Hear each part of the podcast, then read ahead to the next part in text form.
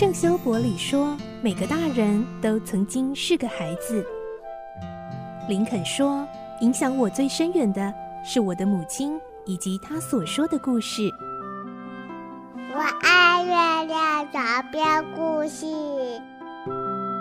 晚安，月亮床边故事。小青姐姐邀请每一位大孩子、小孩子一起听故事，不管多忙，也要和你一起听故事。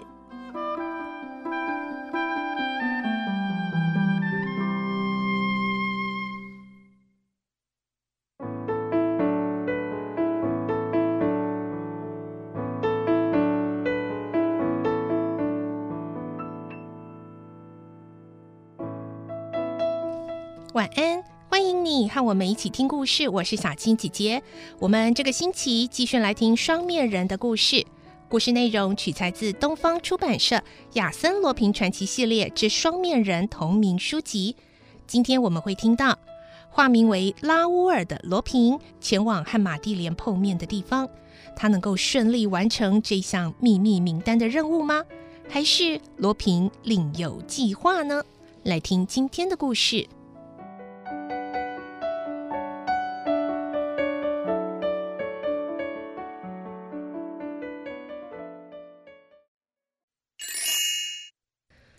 恋人第九集：受到惊吓的美女。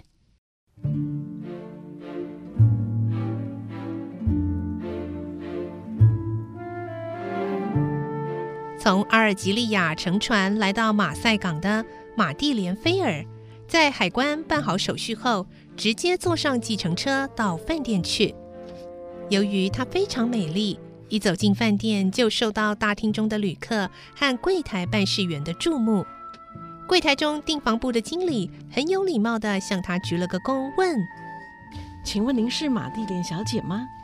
我们接到了您从船上打来的电话，已经为您准备好房间了。”他一边说，一边挥手召唤一位搬行李的服务生：“把这位小姐带到一三六零号房去吧。”一三六零号房是一个非常豪华的房间，马蒂莲很满意的给了服务生一些小费，那位服务生就带上房门离去了。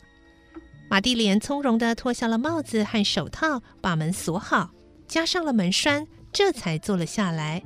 正当她想坐下来休息时，突然传来一阵敲门声。马蒂莲以很轻柔的声音回应：“请进吧。”他突然想到自己已经将门锁上了，于是他还是起身走到门边。突然，身后传来一阵男人的笑声，接着那个男人说：“小姐，你不应该说请进，应该说请出才对啊。”这些话让马蒂莲吃了一惊，猛地回头一看，一位非常英俊潇洒、绅士模样的男人从壁柜中慢慢的走出，向他深深的一鞠躬。哈，你，你是谁？玛蒂莲虽然很吃惊，却还是强作镇定，以严厉的口吻问：“小姐，请原谅我的鲁莽，并且听我解释好吗？”玛蒂莲没有理会，径自走到墙壁上的叫人铃旁边，准备一发生任何事，立刻按铃求救。小姐，如果你不放心的话，只要按一下铃，马上会有人过来。请您不用担心，我绝对不会伤害您。我实在是有很重要的事情要跟您商量，不得已才用这种方法跑进来等你的。马蒂莲以冷峻镇定的声音说：“请你出去吧。”罗平心想：这个女人的确很勇敢，遇到这种状况，居然一点也不慌张害怕。她一看到我，就急忙的把桌上的手提包和那一本皮革封面的小说拿起来，抱在胸前。可见得那本书一定是他最心爱的，呃，或者是……也许是因为罗平的举止并不像坏人，马蒂莲逐渐的放下了戒心。他在椅子上坐了下来。你是什么人？找我到底有什么事？我叫拉乌尔。请您放心吧，我绝对不是坏人，也绝不会伤害您的。那你到底是谁呢？你问第二次了。我就是要在今晚八点和您在哈拉餐厅见面的人。哦，你的意思是，你就是萨拉特检察官的代理人？哼，口说无凭，你有什么证据吗？罗平点点头，从皮夹中取出那张面额一百万法郎的支票，让马蒂莲过目。马蒂莲十分谨慎地问：“嗯，既然如此。”你为什么不照约定在哈拉餐厅和我见面，要躲在我的房间里呢？那是因为罗平一边把支票收好，一边蹑手蹑脚地走到门边，拉开门栓，打开门锁，接着把门打开，确认了门外没有人后，他才轻轻地关上房门，回到房间，对玛蒂莲说：“现在啊。”我们的四周随时都被可怕的敌人监视，所以要特别小心。你不是从阿尔及利亚打过长途电话给萨拉特检察官，说你有重要的线索要提供吗？结果你又接到了萨拉特的电话，他说会派一名代理人到马赛来和你碰面，还说在巴黎见面太危险了，是吗？是啊，你不就是萨拉特检察官的代理人吗？嗯，可以说是，但也可以说不是。请你注意听我接下来要说的话，不要吃惊啊。其实啊，那一通电话并不是检察官打的，而是克利夫的首领打给你的。哈？那……听到这里，玛蒂莲的脸色骤变，惊恐的什么话也说不出来。请您继续听我说下去吧。您的电话被别人窃听了。我不知道窃听者是谁，也不知道他用了什么方法。总之，克利夫的首领已经知道你手中掌握着操纵他们命运的重要秘密了。也就是说，他们已经知道你要把克利夫的重要名册以一百万法郎的代价卖给萨拉特检察官。这件事情让首领非常生气，他计划把那份名单夺回来。因此，他模仿了检察官的声音，约你出来，要用一张面额一百万法郎的支票和你交换名单。当然啊，那张支票是伪造的，所以你一毛钱也领不到。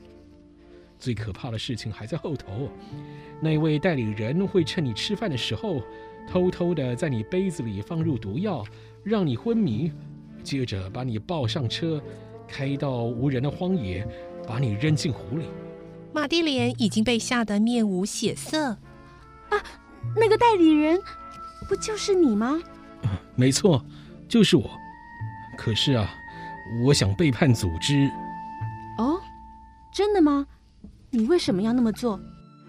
马蒂莲瞪大眼睛，露出不信任的表情。我怎么会欺骗一位如此纯洁美丽的女子呢？我只是想救你。其他的一切你就别再多问了。可是，你怎么知道我住在这间房呢？这还不简单，只要多给服务生一些小费，什么事都可以解决啊！罗平得意的笑了，玛蒂莲却笑不出来，因为她心中充满了恐惧和不安。她沉重地叹了一口气，说：“啊，我该怎么办呢？首领。”已经知道我背叛他了，他一定会千方百计的想杀死我。他简直是个杀人魔王。当初我就是因为太恨他，才加入他们的集团，等待复仇的机会。现在我的计划已经被识破，除了回到阿尔及利亚外，已经无路可走了。说到这里，玛蒂莲几乎要掉下眼泪。太迟了，首领认为你已经知道那一张名单的内容，所以绝对不会让你活着。无论你逃到哪里，都一定会被找到。那我该怎么办呢？神啊，求你保佑我吧！你先别哭啊！告诉我，你会游泳吗？当然会，学生时代我还是代表学校到外面比赛的选手呢。哦，你会游泳？那太好了。你别回阿尔及利亚了，还是按照原定计划到哈拉餐厅和我见面吧。